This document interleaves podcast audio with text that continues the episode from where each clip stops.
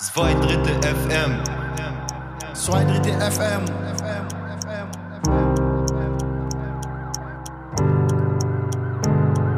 Zwei Drittel FM. Zwei Drittel FM. Podcast. Zwei Drittel FM, Jonas hier mit einer neuen Folge unseres Specials, in dem wir alle paar Wochen mit Menschen sprechen, die sich wie wir mit dem Thema Gefängnis auseinandersetzen. Normalerweise reden hier Gefangene über den Alltag in Haft. Wir produzieren gerade auch neue Folgen im Gefängnis, aber wir brauchen noch ein bisschen. Im Sommer dann kommt Staffel 2. Diese Woche bei uns eine Jugendrichterin Maria und ihr Podcast-Partner Matthias vom Jugendrechtspodcast Scheiße gebaut. Und ich bin schon ziemlich gespannt, weil, um ehrlich zu sein, viele der Inhaftierten haben nicht die beste Meinung über Richterinnen und Richter. Vorher aber noch eine Hammer-Nachricht. Wir waren vor zwei Wochen in Köln eingeladen zur Verleihung des Zivis Medienpreises. Und wir sind relativ entspannt hingefahren, ehrlich gesagt. Wir haben uns keine großen Chancen ausgerechnet. Allein die Nominierung war für so einen kleinen Nischenpodcast wie uns schon eine Riesenehre. Wir sitzen da im Studio, Live-Aufzeichnung mit Fernsehen und so weiter. Die Moderatorin zieht den Zettel aus dem Umschlag und sagt plötzlich, zwei Drittel FM, herzlichen Glückwunsch. Und wir haben einfach diesen Podcastpreis gewonnen. Das ist natürlich totaler Wahnsinn. Wir freuen uns total. ähm, Und äh, vielen, vielen Dank vor allen Dingen an euch, unsere Zuhörerinnen und Zuhörer. Das Ganze war nämlich ein Publikumspreis. Und ihr konntet ja voten. Im Grunde habt also ihr uns ausgezeichnet. Und deshalb nochmal vielen, vielen herzlichen Dank, dass ihr euch dafür die Zeit genommen habt. Wir haben eine Trophäe gewonnen, so ein Prisma aus Glas. Das stellen wir ins Gefängnis. Und auch 2000 Euro. Und wir haben uns entschieden, dass wir das Geld spenden wollen. Und zwar an den Freiheitsfonds. Das ist eine Initiative, die Inhaftierte quasi aus dem Gefängnis freikauft. Und zwar, wenn sie sogenannte Ersatzfreiheitsstrafen absitzen. Weil sie zum Beispiel ohne Ticket gefahren sind und die Strafe nicht zahlen können. Viele Menschen, die diese Strafen bekommen, sind arm, manche sind wohnungslos, manche suchtkrank. Jedenfalls glauben wir, ist das Gefängnis definitiv der falsche Ort für sie. Und deshalb wollen wir das Projekt gerne unterstützen, in der Hoffnung, dass Ersatzfreiheitsstrafen bald abgeschafft werden. So, jetzt aber zu Matthias und Maria vom Jugendrechtspodcast und der Perspektive einer Richterin auf das Gefängnis. Und weil die beiden schon zu zweit sind, haben wir mal was ausprobiert. Wir haben uns nicht dazugeschaltet, sondern eine Liste mit Fragen geschickt und gesagt, guck mal, das interessiert uns, sprecht doch da mal drüber. Wir spielen ab, was dabei rausgekommen ist. Und das hört ihr jetzt. Matthias und Maria, bitteschön. Hallo, zwei Drittel FM. Wir sind Matthias und Maria. Vom Podcast Scheiße gebaut, der Jugendrechtspodcast. Tja, Maria, was ist denn Scheiße gebaut, der Jugendrechtspodcast? Den machen wir zusammen. Ich, ich bin Jugendrichterin ähm, und du bist Medienwissenschaftler, Podcaster und noch so allerhand mehr. Und gemeinsam unterhalten wir uns schon seit einer ganzen Weile über Jugendstrafrecht, über vor allen Dingen das, was ich da so mache. Aber erzähl du doch mal, was machen wir für einen Podcast? Scheiße gebaut, der Jugendrechtspodcast, ist ein Projekt, das erstmal wir beiden privat machen. Es ist also kein ähm, Projekt, wo irgendeine öffentliche Institution dahinter steht. Wir haben quasi unsere Küchentischgespräche über Jugendkriminalität, Jugendstrafrecht einfach in unser Podcastzimmer äh, verlegt und sprechen seit ungefähr zwei Jahren, richtig? Ja, über zwei Jahren, seit zweieinhalb Jahren. über alles Mögliche, was damit zu tun hat, wenn Jugendliche gegen das Gesetz verstoßen. Genau. Wir ähm, haben eine treue Hörerinnenschaft, die uns immer wieder eine Menge Fragen stellt. Und wir freuen uns, wenn wir ein paar Fragen beantworten können. Und letzten Endes geht es uns darum, äh, den Menschen einen Blick darin zu geben, nicht nur was eine Jugendrichterin in ihrem Alltag so macht, sondern welche kriminologischen Theorien auch zum Beispiel hinter so bestimmten Facetten des Jugendstrafrechts stehen, wie es den Jugendlichen eigentlich so geht aus deiner Wahrnehmung und was man am System Jugendstrafrecht, Jugendrecht überhaupt verbessern kann. Habe ich das gut zusammengefasst? Finde schon. Tja, Maria, warum sollte die Welt mehr über das Jugendrecht erfahren? Warum machen wir das eigentlich, ne? Naja, junge Menschen, die sind aus meiner Sicht total cool, auch wenn sie Straftaten begehen. Und ähm, das, was die Menschen da draußen immer denken, dass die Jugend von heute verdorben ist und verroht und immer brutaler wird und auch immer respektloser wird, aus meiner Sicht stimmt das alles nicht. Ähm, denn junge Menschen, die sind jung und die testen, wer sie sind und manchmal testen sie halt ein bisschen zu doll und dann kommen sie mit ihren Geschichten zu mir oder zu uns. Und das Bild, das die Gesellschaft von jungen Menschen hat, besonders von jungen Menschen, ähm, die äh, Straftaten begehen, ist nicht so besonders gut. Und ich finde, es ist erzählenswert, warum junge Menschen trotzdem total cool sind. Und ich lerne jeden Tag ganz erstaunliche Leute kennen und es ist mir ganz wichtig, ihre Geschichten zu erzählen. Ähm, ich will auch, dass die Menschen da draußen verstehen, dass Kriminalität bei jungen Menschen zum Erwachsenwerden einfach dazugehört und dass wir uns damit beschäftigen müssen, aber dass wir sie nicht immer verurteilen dürfen. Also ich schon, aber, aber dass wir sie nicht verurteilen dürfen im Sinne von alles immer schlecht und böse und gemein. Und die meisten Menschen da draußen machen sich auch kein Bild davon, in was für Verhältnissen junge Menschen leben, die Straftaten begehen. Und das ist etwas, was ich gerne immer erzählen möchte. Wir erzählen übrigens keine wir erzählen zwar echte Fälle, aber wir erzählen nicht den einzelnen Fall so, dass der junge Mensch sich wiedererkennt oder dass irgendjemand anders ihn wiedererkennen könnte. Wir machen das also so, dass das für niemanden bloßstellend ist. Das ist ganz wichtig. Dazu habe ich noch eine kurze Nachfrage. Sind wir eigentlich so ein True Crime Podcast? Das ist ja gerade schwer in Mode, oder? Nee, sind wir leider nicht. Also was heißt leider? Also wir erzählen nicht keine echten Fälle. Ich erzähle echte Fälle, also aber sie sind so, wie ich sie erzähle, nicht passiert, sondern ich mische sie so durcheinander, ähm, dass zwar alles, was ich erzähle, passiert ist, aber nichts nicht alles zu einem Fall dazugehört. Ähm, insofern ist es schon True Crime ein ganz bisschen, aber wir wollen ja nicht ähm, die voyeuristischen ähm, Gelüste von Menschen bedienen, die einfach nur wissen wollen, oh, cool, wie, wie, wie kriminell ist denn das? Sondern wir wollen eigentlich ein bisschen mehr über die Jugendlichen erzählen und was uns an denen so wichtig ist. Es geht uns aus Medienperspektive vielleicht auch nicht so stark um diese Schlagworte Emotionalisierung und Personalisieren. Also es geht uns nicht darum, irgendwie ein gruseliges oder schauriges Gefühl zu vermitteln, mhm. sondern es geht immer darum, die Geschichten von jungen Menschen zu erzählen und zu verstehen, warum die so sind, wie sie sind. Ne? Und natürlich immer aus meiner Perspektive. Natürlich könnten junge Menschen ihre Geschichten besser erzählen, als ich das kann ne? weil ich ja auch nur von außen auf sie drauf gucke, aber manchmal ist ja auch die Sicht einer Jugendrichterin vielleicht interessant. Und wenn dann bei den Hörenden unseres Podcasts manchmal dann doch Tränen fließen, dann liegt es auch daran, dass diese Schicksale, von denen du da berichtest, manchmal so unendlich traurig sind, auch weil in dem ganzen Weg eines jungen Menschen, der dann häufig oder manchmal zumindest bis ins Gefängnis führt, so verdammt viel schiefgelaufen ist. Ja erst auf Seiten der Familie vielleicht oder persönlicher Schicksale, aber dann auch immer ganz viel auf Seiten des Systems, mhm. das dann versucht, mit diesen Jugendlichen umzugehen. Bist in der Wissenschaft, warst in der Wissenschaft, woran hast du geforscht? Ich komme eigentlich aus der Medienwissenschaft, das heißt, ich hatte mit Kriminalität von jungen Menschen erstmal ziemlich doll am Rande nur zu tun. Ähm, es ging uns damals, als ich da angefangen habe und äh, wo ich dann auch angefangen habe, meine Doktorarbeit zu schreiben, darum zu gucken, was für eine Rolle eigentlich Medien, Mediennutzung im Leben junger Menschen spielt. Und da gibt es natürlich ein paar Zusammenhänge, die auch nicht immer nur gut sind.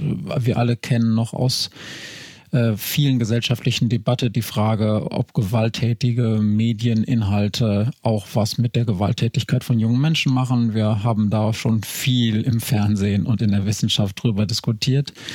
Mm, ich bin aber über diese Schiene dann auch in die Forschung zu ähm, gewalttätigen jungen Menschen gekommen und habe auch eine Menge Einblicke in die Forschung meiner Kollegen bekommen. Wir beiden, denn du hast da ja auch gearbeitet, haben zum Beispiel auch Fragebögen eingehackt als CodiererInnen mhm. ähm, von jungen Menschen, die wirklich im Gefängnis saßen. Genau. In dem sogenannten Just-Projekt. Ne? Mhm.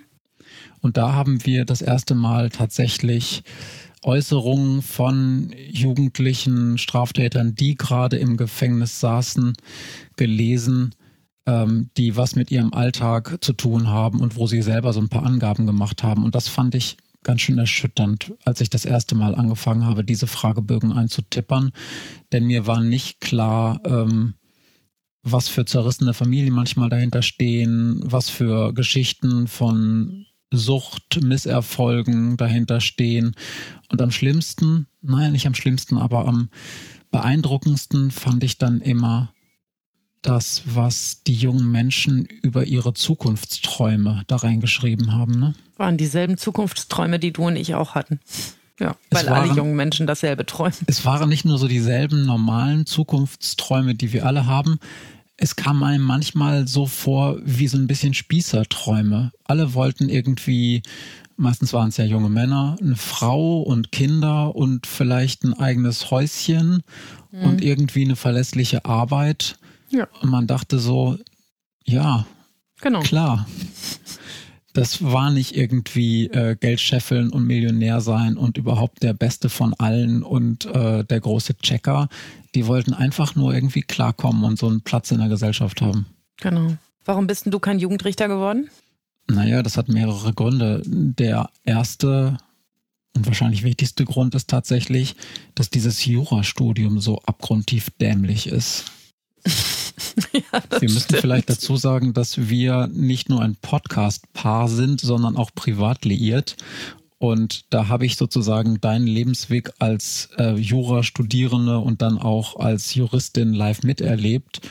Und ich habe Jura auch im Nebenfach studiert. Das heißt, ich habe da auch einen Abschluss gemacht, aber wirklich nur so einen Nebenfachabschluss. Und ich kann euch sagen, allein schon das Studium ist nicht vergnügungssteuerpflichtig gewesen. Nee, das stimmt. Und darum habe ich dann gedacht, nee, äh, in dieses System passe ich nicht gut rein. Ich gucke mir das lieber immer wieder ein bisschen von außen an. Ja. Aber Maria, du bist Jugendrichterin geworden. Warum eigentlich? Tja, du hast das eben schon gesagt, dieses Jude- Jurastudium ist ziemlich wenig lustig. Das ist sehr trocken, also wirklich sehr trocken. Das stimmt auch, was man sich so sagt. Und das Jugendrecht selber, das ist bunt und immer anders. Und Jugendliche, die sind eben keine Nachbarn, die sich über ihre Hecke streiten. Das ist nämlich voll öde. Ähm, die sind immer echt und immer authentisch und ganz schön oft, auch wenn sie Scheiße bauen, sind sie sehr liebenswert. Ähm, und ich mag einfach junge Menschen. Ich mag mit denen zusammenzuarbeiten und das ist die für allerbeste Voraussetzung, um Jugendrichterin zu werden. Deshalb habe ich mir das irgendwann mal ganz früh im Studium vorgenommen und es hat zum Glück auch geklappt. Okay, ähm, aber Jugendrichterin wird man ja nicht einfach, indem man äh, sagt, ich studiere jetzt Jura und dann frage ich, wo geht's denn hier zum nächsten Jugendgericht? Da bewerbe ich mich mal, oder? Nee, das geht nicht so ganz einfach. Da muss man auch ein bisschen Glück haben und ein paar Sachen müssen ganz gut passen. Und wenn das dann funktioniert, dann darf man auch Jugendrichter werden. Ähm, du warst ja zwischendurch auch Staatsanwältin, ne? Und ähm, die Macher von Zwei Drittel FM haben uns hier die Frage aufgeschrieben, warum hast denn du dann die Seiten gewechselt? Erklär das doch mal. Ja, also ich habe nicht wirklich die Seiten gewechselt, denn alles zu machen gehört zu unserer Ausbildung.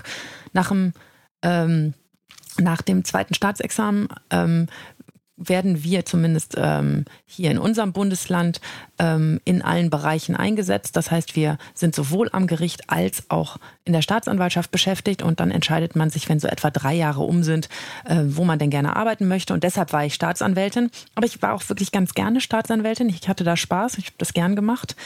Aber Staatsanwälte, die brauchen so ein bisschen so ein Verfolgergehen. Also die müssen die Leute auch erwischen wollen. Und daran hat es bei mir manchmal ein bisschen gehapert. Wenn ich die Taten eigentlich ganz gut verstanden habe und gesagt habe, ja, pff, ja, kann ich jetzt auch nachvollziehen, dass das so gelaufen ist. Oder wenn mir die Beteiligten ganz besonders leid taten, dann fehlte mir manchmal ein bisschen das Verfolgergehen. Und als Richterin habe ich da ein bisschen mehr Handlungsmöglichkeiten als als Staatsanwältin und deshalb bin ich ganz gerne Richterin. Wie würdest du denn deinen ganz normalen Alltag als Jugendrichterin beschreiben? Vielleicht erstmal in drei Worten. Was macht denn eigentlich deine Arbeit als Jugendrichterin aus? Also in drei Worten würde ich immer sagen, immer überraschend, immer bunt und immer offen und ehrlich. Das ist die Arbeit mit jungen Menschen. Und wenn ich meinen Alltag beschreiben sollte, ähm, es passieren jeden Tag Dinge, mit denen ich nicht gerechnet habe. Und ähm, das sind mal gute und mal sind es aber auch nicht so gute, wie ihr, ihr euch vielleicht vorstellen könnt. Aber natürlich lese ich jede Menge Akten. Ich mache jede Menge langweiligen Bürokram. Ich kriege Papierakten, die lese ich dann und bereite die Hauptverhandlung vor und dann verhandle ich irgendwann. Und wenn die Hauptverhandlung zu Ende ist, dann schreibe ich ein langes Urteil und mache manchmal noch die Bewährungsführung, mache Beschlüsse und so ein Kram. Das heißt, ich mache ganz viel Bürojob, der sich damit äh, begnügt, dass ich den ganzen Tag irgendwas lese und aufschreibe. Und deshalb ist mein persönliches Highlight die zwei Verhandlungstage, die ich in der Woche habe, wo ich nämlich dann in die Hauptverhandlung gehe und auch mal junge Menschen sehe. Aber du siehst junge Menschen nicht nur während der Hauptverhandlung, sondern du machst manchmal auch so Dinge, dass du mit jungen Menschen dann nochmal redest, die bei dir ins Büro bestellst. Das sehe ich doch richtig. Das ne? ist richtig, genau. Also zum Beispiel, wenn sie ihre Auflagen nicht erledigt haben aus dem Urteil, dann gibt's Anhörungstermine bei mir im Büro oder wenn das mit der Bewährung nicht so super läuft, dann gibt's Anhörungstermine bei mir. Ähm, gibt die verschiedensten Möglichkeiten. Manchmal stehen auch Jugendliche einfach so auf dem Flur und sagen, ich muss mal mit der Richterin reden. Ähm, und auch dann kann man eigentlich immer mit mir sprechen. Eine Frage steht die jetzt nicht, aber die interessiert mich einfach nochmal. Wir haben das in unserem eigenen Podcast auch schon mal besprochen. Wie kommuniziert man denn mit denen? Ich meine, ihr schickt denen erstmal so Briefe, ne? Ja. So Jugendliche, Mhm. gerade die gerade so ein bisschen komisch drauf sind, die sind, glaube ich, nicht so die verlässlichsten Briefempfänger und Öffner und auch Antworter, oder? Ja, da knallt ähm, das staatliche System mit der Wirklichkeit der Jugendlichen aufeinander und das passt nicht gut zueinander. Denn natürlich müsste ich ihnen mindestens E-Mails schreiben und ich denke, die sind auch schon voll raus. Ähm, ich müsste ihnen wahrscheinlich äh, auch keine Textnachrichten, sondern Sprachnachrichten schicken, dann wäre es halt halbwegs machbar. Aber ich habe natürlich kein Diensthandy, von dem aus ich irgendwelchen Jugendlichen Sprachnachrichten schicken kann mit, ey, Alter, komm mal in den Gerichtssaal. Ähm, das geht nicht. Das heißt, ich schicke ganz normale Post in der Hoffnung, dass sie irgendwie bei den Menschen doch ankommt und sie dann auch in meinem Gerichtssaal erscheinen. Das klappt auch meistens. Aber es wäre natürlich viel schicker, wenn wir anders kommunizieren könnten. Es hat was auch das damit zu tun. Ich habe tatsächlich ein eigenes Adressbuch, in dem ich mir Handynummern von ähm, Angeklagten aufschreibe, wenn damit, wenn sie sie mir verraten, damit ich irgendwie mal mal kommunizieren kann zwischendurch, wenn ich irgendwas will, ähm, ne, oder wenn die mal nicht kommen und dann haben sie einen Termin verschlafen, dass man anrufen kann und sagen kann, komm, bewege dich hier hin, bevor ich die Polizei vorbeischicke. Das ist manchmal sehr viel praktischer, aber wechseln ja auch dauernd diese Handynummern, da, da komme ich nicht nach. Also ja, wir sind total oldschool, was das angeht mit der Kommunikation und die jungen Menschen müssen sich leider danach richten. Das klappt aber auch einigermaßen. Hast du schon mal mit deinem Job gehadert und wenn ja, warum? Oh ja, weil einen das manchmal zum Verzweifeln bringt, wie der Staat so arbeitet. Ich kämpfe ja auch dauernd mit denselben Dingen, mit denen vielleicht auch die Jugendlichen kämpfen. Ich kämpfe damit, dass einer sagt, dafür bin ich jetzt aber nicht zuständig oder dass einer sagt, ich habe jetzt aber Mittagspause oder jemand sagt, na, da kann ich Ihnen auch leider gar nicht weiterhelfen und einem doof rumstehen lässt. Und ich mache selber Jugendstrafrecht, weil ich an Lösungen interessiert bin und daran Lösungen zu finden. Und ich habe schon wirklich ganz oft mit meinem Job gehadert, weil Staat manchmal nicht so lösungsorientiert ist. Aber ich habe ziemlich, ziemlich selten mit den Jugendlichen gehadert. Die sind eigentlich immer voll okay. Okay, das ist interessant, denn das sind ja manchmal auch ganz schön schwere Jungs, oder? Ja, aber ich sag dir ja immer offen, immer ehrlich. Also, das sind sie. Man kann mit ihnen immer reden und sie spielen einem ziemlich selten was vor. Ja, natürlich erzählen sie einem nicht immer die Wahrheit, ne? Das wäre ja auch Quatsch, wenn ich das glauben würde. Aber ähm, die sind wenigstens, also die spielen keine Spielchen, so wie das manchmal Erwachsene tun, ähm, dass sie äh, irgend, sich hinter irgendwas verstecken oder so. Das machen Jugendliche eigentlich nicht und deshalb finde ich es ganz cool. Und einfach dieses, ne, dafür bin ich nicht zuständig, ja, hilf mir, wer ist denn zuständig? Ja, wo kann ich denn meine Antwort heute kriegen? Das hört man bei uns im Gericht dauernd und das hört man auch immer, wenn man mit Behörden zusammenarbeitet und da ist der Staat nicht so besonders bürgerfreundlich und ich finde Jugendliche eigentlich immer ganz okay und deshalb ärgere ich mich über die eigentlich nicht. So, und manchmal kommt es dafür dazu, dass dann Jugendliche nach so einer Hauptverhandlung bei dir eine Jugendstrafe bekommen, so nennt man das. Mhm. Die wird in der Regel erstmal beim ersten Mal, denn leider sind das so häufig so Karrieren, die sich so aufschaukeln, beim ersten Mal in der Regel zur Bewährung ausgesetzt, Genau. aber irgendwann dann steckst du die auch richtig in Bau, oder? Ja, ins Gefängnis müssen sie manchmal. Ähm, ja, das ist dann leider so. Das kommt vor. Warst du schon mal selbst im Gefängnis und wie war das? Also nicht, dass du selber eingesessen Inhaftiert hast. war ich nicht, nee. Dann dürfte ich, glaube ich, nicht Richter drin sein. Ähm, aber ich, äh, na klar, ähm, wir besuchen unser Gefängnis, das, für das wir örtlich zuständig sind, in regelmäßigen Abständen und gucken immer, was ist da neu und was machen die gerade ähm, und ähm, also welche Ausbildungsmöglichkeiten gibt es und ähm, alles Mögliche. Und natürlich ist das bedrückend.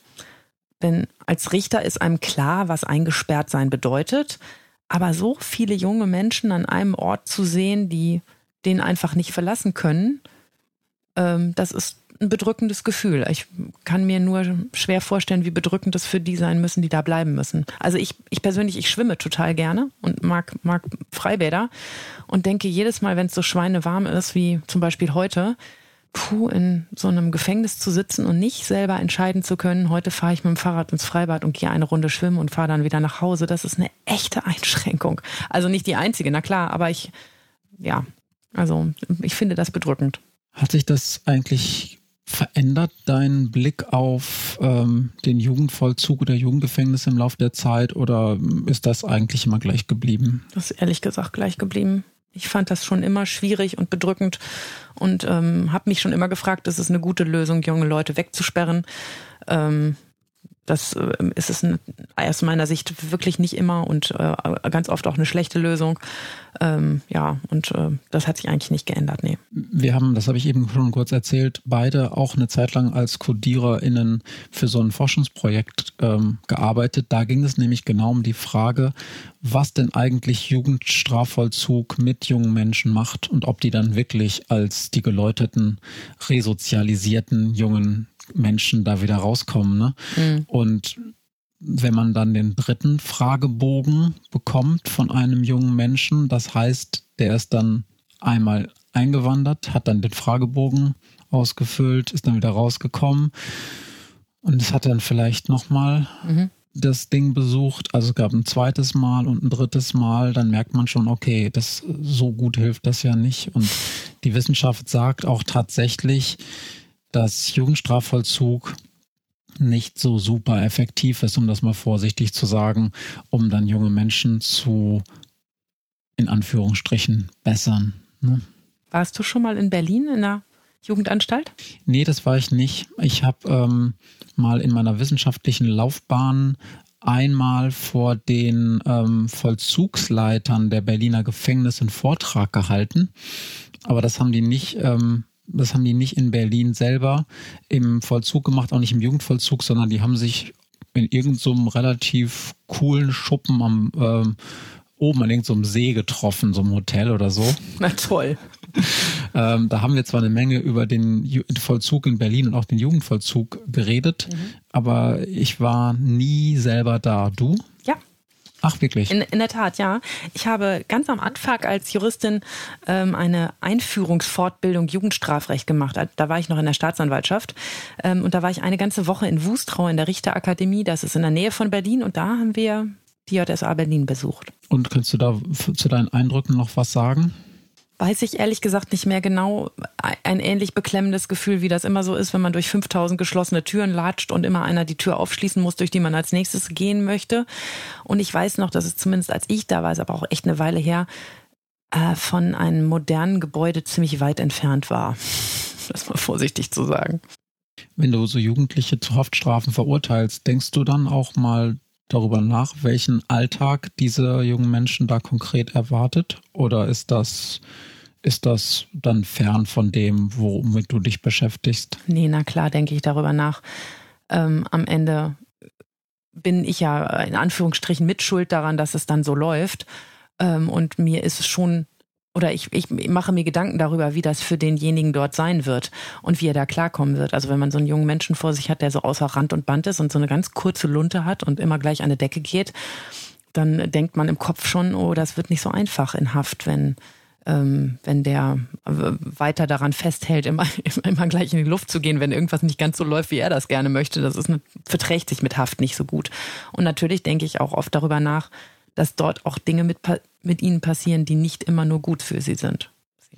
Das schließt direkt äh, an die nächste Frage an, die hier auf dem Zettel steht. Wie blicken wir denn eigentlich auf den Jugendstrafvollzug? Alles tippitoppi? Fragezeichen.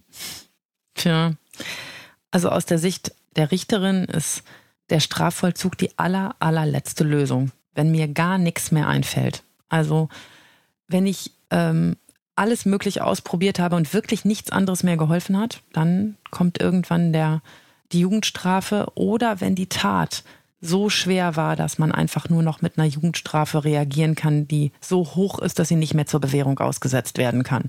Das kommt beides vor und ist beides nicht ideal. Bei mir kommt es nicht so arg häufig vor, weil ich auch weiß, tja, wir haben uns auch in unserem Podcast darüber schon öfter unterhalten. Junge Menschen, ähm, die befinden sich ja in, in dem Alter, in dem wir sie ähm, in Jugendhaft sperren, ähm, in einer Entwicklungsphase. Die müssen ja lernen, wer sie sind und was sie eigentlich vom Leben wollen und müssen auch testen können, wohin ihr Leben eigentlich so laufen soll.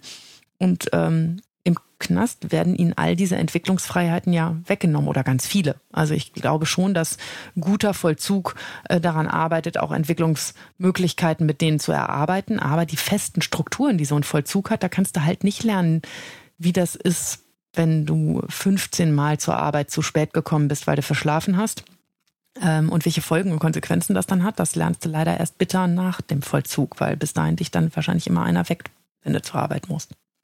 Ja, es ist tatsächlich genau die Sache. Ne? In der Zeit, wo eigentlich dieser Quantensprung an Entwicklung stattfindet bei jungen Menschen, wo sie an tausend Stellen neue Dinge lernen, sperrt man sie da unter Umständen in so einen Bau, wo man ganz viel von diesen Dingen gar nicht lernen kann oder nur unter sehr komischen Bedingungen. Ne? Ich glaube, wie gesagt, dass guter Vollzug auch daran gut arbeitet ähm, und das auch im Blick hat und sagt, na, wir müssen schon irgendwelche Entwicklungsmöglichkeiten offen halten. Also ein guter Vollzug hat, hat gute Ausbildungsmöglichkeiten für junge Leute und auch, auch gute Freizeitangebote, ähm, religiöse Angebote, alles Mögliche. Ganz entscheidend, ganz oft wichtig, äh, gesundheitliche äh, Angebote, gerade was Entzug angeht. Mm, aber ähm, das ist halt nicht so wie das Leben draußen. Ja, wem sage ich das? Es ist halt nicht so, wie, äh, wie sich draußen bewegen und deshalb ist es nicht ideal. Und junge Menschen können besser lernen, wer sie eigentlich sind, wenn sie draußen sind. Man muss vielleicht nochmal erklären, das erzählen wir in unserem eigenen Podcast immer ganz viel. Jugendstrafrecht ist Erziehungsstrafrecht. Das ist ganz vielen Menschen nicht bewusst. Das bedeutet, ihr JugendrichterInnen versucht zusammen mit allen anderen Beteiligten im Strafprozess wirklich äh, zu helfen, dass Jugendliche sich in Anführungsstrichen bessern, dass sie erzogen werden. Und der Strafvollzug ist sicherlich nicht die beste Erziehungsmaßnahme, vorsichtig gesagt. Ne? Sie ist bestimmt eine effektive, also oder manchmal eine effektive, denn es ist ja ein faktischer, ähm, ein, es gibt, gibt ja einen faktischen Effekt, dass jemand ähm, in der Zeit, in der er drin ist, nicht so viel Straftaten begehen kann. Also deshalb hat es schon den Effekt, dass zumindest für den Zeitraum weniger Straftaten passieren. Denn in Haft passieren ja nicht so arg viele Straftaten. Aber ja. Ähm, neben diesem Erziehungsstrafrecht muss man natürlich auch immer diesen gro zweiten großen Zweck von Strafe sich angucken.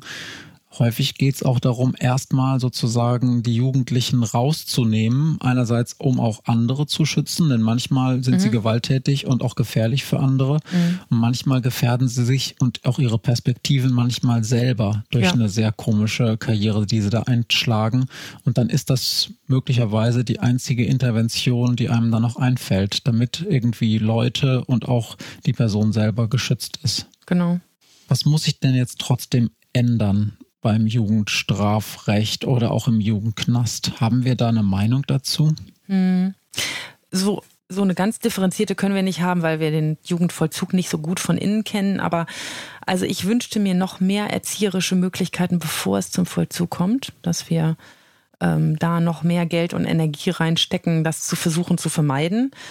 Ähm, und ich habe ganz oft den Eindruck, das ist aber mehr so ein Gefühl, das kann ich gar nicht untermauern, dass das Übergangsmanagement, so nennt man das, wenn jemand aus der Haft rauskommt und danach sozusagen wieder in Freiheit kommt, finde, das könnte manchmal besser sein. Das könnte besser organisiert sein. Also wenn die Themen wichtig sind, wo kriege ich eine Wohnung her? Was sind eigentlich meine Kontakte? Wer macht meine medizinische Betreuung? Wer, wer ist mein Bewährungshelfer und wann muss ich den das erste Mal treffen? Gehe ich zur Arbeit oder zur Schule, wenn ich wieder draußen bin? Äh, zu welchen Ämtern muss ich eigentlich gehen? Bräuchte Termine? Wie kriege ich das hin? Ich habe das Gefühl, dass das ähm, nicht überall super top läuft und dass das durchaus verbesserungsfähig wäre. Ich habe oft junge Menschen, die aus der Haft kommen und dann ganz fix wieder in alten Strukturen landen. Und zwar gar nicht, weil sie, weil das so, weil ihnen das so am, am Hintern vorbeigehen würde, was, was sie, äh, was sie da in der Haft erlebt haben, sondern einfach, weil sich gar keine anderen Handlungsalternativen für sie auftun. Und die muss man natürlich schon mit ihnen erarbeiten. Ich glaube, dass es total schwer ist für jemanden aus der Haft raus zum Beispiel Arbeitslosengeld zu beantragen oder aus der Haft raus eine Wohnung zu organisieren, weil das ja immer ähm, an ganz viele behördliche Dinge geknüpft ist und das ist nicht ganz einfach. Aber ich glaube, da könnte sich manchmal ähm, der Vollzug oder auch die Beteiligten, die da sonst mit zu tun haben, ein bisschen mehr Mühe geben. Das kostet auch viel Zeit und Geld. Ja. ja, dahinter steht natürlich die große Frage, die steht hier auf dem Zettel, was bringt Strafe so, wie sie heute läuft? Und da hast du schon ein paar Stichworte gesagt, also noch mehr Angebote. Das Ding ist ja, äh, man kann natürlich nicht tausend Angebote machen in der Haft, weil die Leute müssen ja auch weggesperrt sein und die Personalmittel sind überall begrenzt und auch was man an Leuten dann noch zusätzlich reinbringt. Aber natürlich braucht man eigentlich noch viel mehr verschiedene Angebote, auch viel mehr therapeutische Angebote für bestimmte ja. junge Menschen im Knast. Und das läuft sicherlich nicht ideal. Und ich habe damals im Kriminologischen Forschungsinstitut ähm, einen Professor gehabt, der hat auch immer gesagt, mein Gott, halten wir das wirklich für eine gute Idee, so ganz viele problematische Schicksale, die alle ihr, ihr Säckchen zu tragen haben, auf einen, in einen Bau rein, zusammenzustecken und dann zu erwarten, dass das nicht auch jede Menge Konflikte gibt. Denn ein großer Teil des Anteil des Alltags dieser jungen Menschen ist erstmal, naja, sich in diesem Alltag mit diesen ganzen anderen Persönlichkeiten zurechtzufinden. Dann gibt es eine Hierarchie, da muss man sich irgendwie einordnen, dann muss das irgendwie konfliktfrei mit Menschen abgehen, die, die häufig nicht besonders konfliktfähig sind oder beziehungsweise die Konflikte nicht besonders gut gelöst haben in der Vergangenheit. Mhm. Und da ist schon die Frage, ist das wirklich eine richtig gute Idee, die alle zusammen in ein Haus zu stecken, damit wir sie in Anführungsstrichen als Gesellschaft los sind? Tja. Das ist definitiv die richtige Frage, zumindest was die Jugendstrafe angeht. Ne? Ähm, aus meiner Sicht ist es, sind die wenigen Vorteile, die es gibt, dass wenigstens einige junge Menschen, von denen du eben schon gesprochen hast, die auch wirklich gefährlich sind und die auch für andere Menschen wirklich gefährlich sind, eine Weile von der Straße sind, eine Weile einfach keine Chance haben, weitere Straftaten zu begehen und dass sie Zeit haben für ein paar Dinge, die sie vielleicht draußen nicht gebacken kriegen würden. Manchmal ist es der Entzug, wenn auch nur der kalte. Manchmal ist es Schule oder irgendwie eine Ausbildung anzufangen. Manchmal sind es auch nur geordnete Gedanken. Also, dass man einmal mal sagt, dieser junge Mensch einmal zur Ruhe kommen, einmal Zeit haben, sich über ein paar Dinge Gedanken zu machen und mal zu überlegen, was will ich eigentlich und wie soll es eigentlich weiterlaufen. Da, da ist manchmal in dem Leben der jungen Menschen so viel los in Freiheit, dass, dass ihnen manchmal gar nicht schlecht tut, das in, inhaftiert zu machen. Aber ich glaube, man könnte es auch freundlicher gestalten, als es manchmal so ist. Ja, wenn du Entzug sagst, dann ähm, hofft man dann ja auch, dass es sozusagen im Knast keine Drogen gibt. Und das, wenn ich das richtig verstanden habe, ist nicht immer der Fall, dass die da nichts rankommen. Ne? Nee, das ist, glaube ich, nicht immer so. Andere Strafen, also außer der Jugendstrafe jetzt, wenn man sagt, was bringen Strafen denn eigentlich heute? Die setzen, das hast du eben erklärt, beim Erziehungsgedanken an und versuchen Hilfestellungen zu geben und auch neue Impulse zu bringen. Und das ist schon gut. Das ist nicht so, dass das schlecht läuft, hängt aber von der Qualität unserer Arbeit ab. Also ob wir das gut machen und die Leute, die das umsetzen. Und es hängt auch davon ab, ob die Jugendlichen Bock haben mitzumachen. wenn die keinen Bock haben mitzumachen, dann wird es auch schwierig mit der Erziehung. Jetzt steht hier, dass Inhaftierte immer einen ziemlichen Groll auf RichterInnen äußern oder manchmal, die sie verurteilt haben. Kannst du das verstehen? Na. Oder ist das eigentlich nicht gerecht? Na klar, die sind ja, die, die Richterinnen sind ja dafür zuständig, sie einzusperren. Also und wenn sie das dann toll fänden, dann wäre das ja seltsam. Ich habe ganz oft den Eindruck, dass das eigentlich ein professionelles Verhältnis ist zwischen Richter und demjenigen, der eine Straftat begeht. Der hat Scheiße gebaut, der weiß, dass er Scheiße gebaut hat, der weiß, dass er da erwischt worden ist, dass das jetzt blöd ist. Und dass dann jetzt auch was passieren muss, weiß er auch. Und darüber habe ich, habe ich zumindest so den Eindruck, sind die meisten gar nicht so böse, weil das ein, ein, ein, klar ist, dass das so läuft. Aber natürlich kann man sich über die Höhe der Strafe streiten. Ähm, das kann man sehr unterschiedlich sehen, ob es denn wirklich eine Jugendstrafe sein muss. Und ich glaube, dass ganz viel damit zusammenhängt, ob die Verurteilten Gelegenheit hatten, alles zu sagen, ob man ihnen zugehört hat und ob man auf sie eingegangen ist. Ich glaube, ohne Kollegenschelte betreiben zu wollen, dass es in Deutschland eine Menge Gerichte gibt, wo irgendjemand vorne sitzt, der keinen Bock hat, mit jungen Menschen zu reden, der auch kein Verständnis für die Lebenslagen dieser jungen Menschen hat und dann auch keine Lust hat, sich mit ihnen auseinanderzusetzen.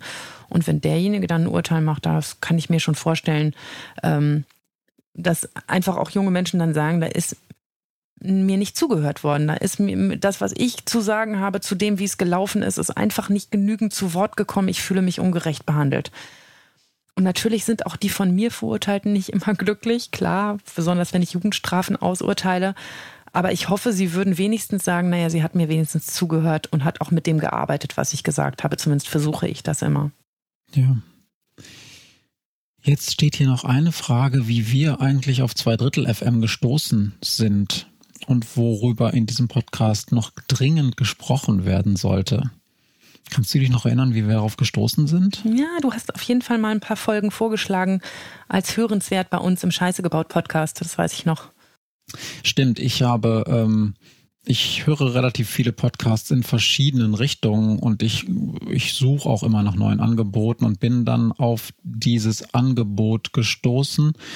Ähm, es gab auch schon mal einen anderen Podcast, der kam aus einem in Anführungsstrichen normalen Gefängnis, nicht aus dem Jugendknast. Ich kann mich gar nicht mehr genau erinnern, aus welchem Knast der kam.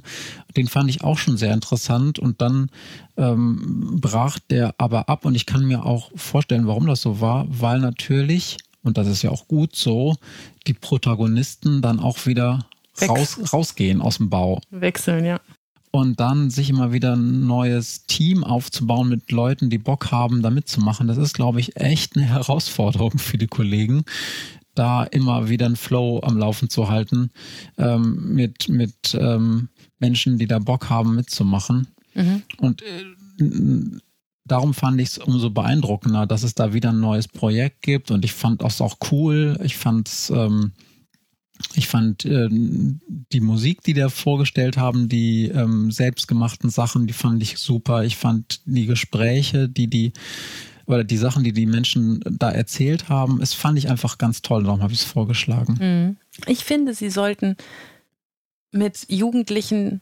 darüber reden, wie sie eigentlich unser Rechtssystem erleben und wahrnehmen und ob sie das eigentlich gerecht finden und was, an welcher Stelle sie Dinge nicht richtig finden und an welcher Stelle sie Dinge richtig finden. Ich könnte mir vorstellen, dass das, also zumindest in meinem Kopfkino, kann ich mir vorstellen, dass das von den unterschiedlichen Beteiligten abhängt, ob sie den Staatsanwalt jetzt okay fanden oder den Richter oder vor allen Dingen die Jugendgerichtshilfe, die da ja auch noch sitzt, ähm, den Verteidiger, ähm, die Polizei, die am Anfang mit ihnen zu tun hat, wie sie so all diese Menschen, mit denen sie so in so einem Strafverfahren zu tun haben, eigentlich erleben und was sie über die denken und wie die ihre Arbeit eigentlich besser machen könnten zumindest aus Sicht der Jugendlichen, das fände ich eine total interessante Frage. Also nicht nur in Haft, sondern auch alles, was da draußen vorher passiert ist, dass es überhaupt so weit gekommen ist. Mhm. Oder so zu der Frage, sind auch andere daran schuld, dass es so weit gekommen ist, außer mir? Ich finde auch diese Idee, ähm, über die eigene Lebenswirklichkeit hinaus, die total interessant ist, immer wieder zu hören im Knast, auch dann mit anderen Gruppen ins Gespräch zu kommen, vielleicht auch wirklich mit den Menschen, die im Knast arbeiten oder die da eine Rolle haben, auch mal zu sprechen. Denn so ein Knast ist ja auch so eine Machtstruktur. Ne? Da haben Leute einen Schlüssel und andere nicht. Mhm. Die einen sind auf der einen Seite des Gitters und die anderen auf der anderen Seite des Gitters. Und, ähm, und das macht ja auch was mit Menschen. Und ich fände es irgendwie cool, wenn man auch darüber mal ins Gespräch kommen könnte.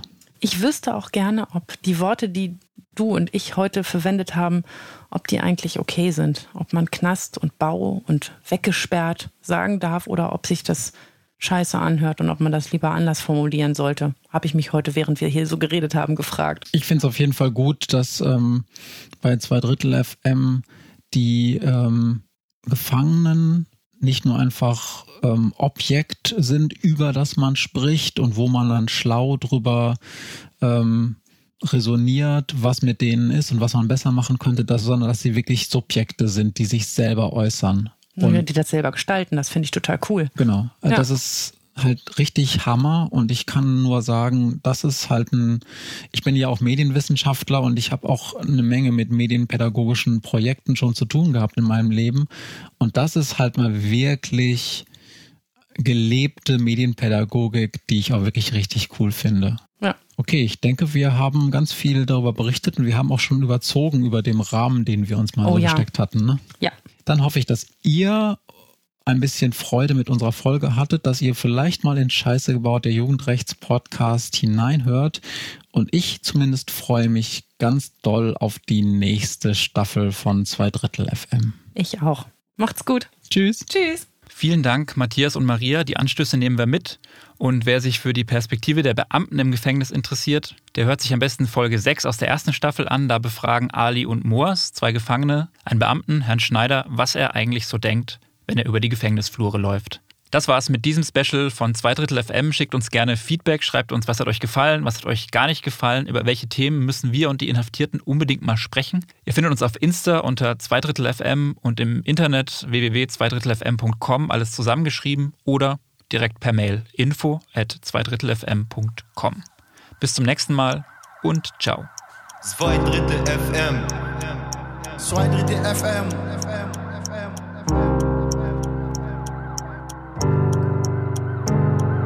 Zwei Drittel FM. Zwei Drittel FM. Podcast.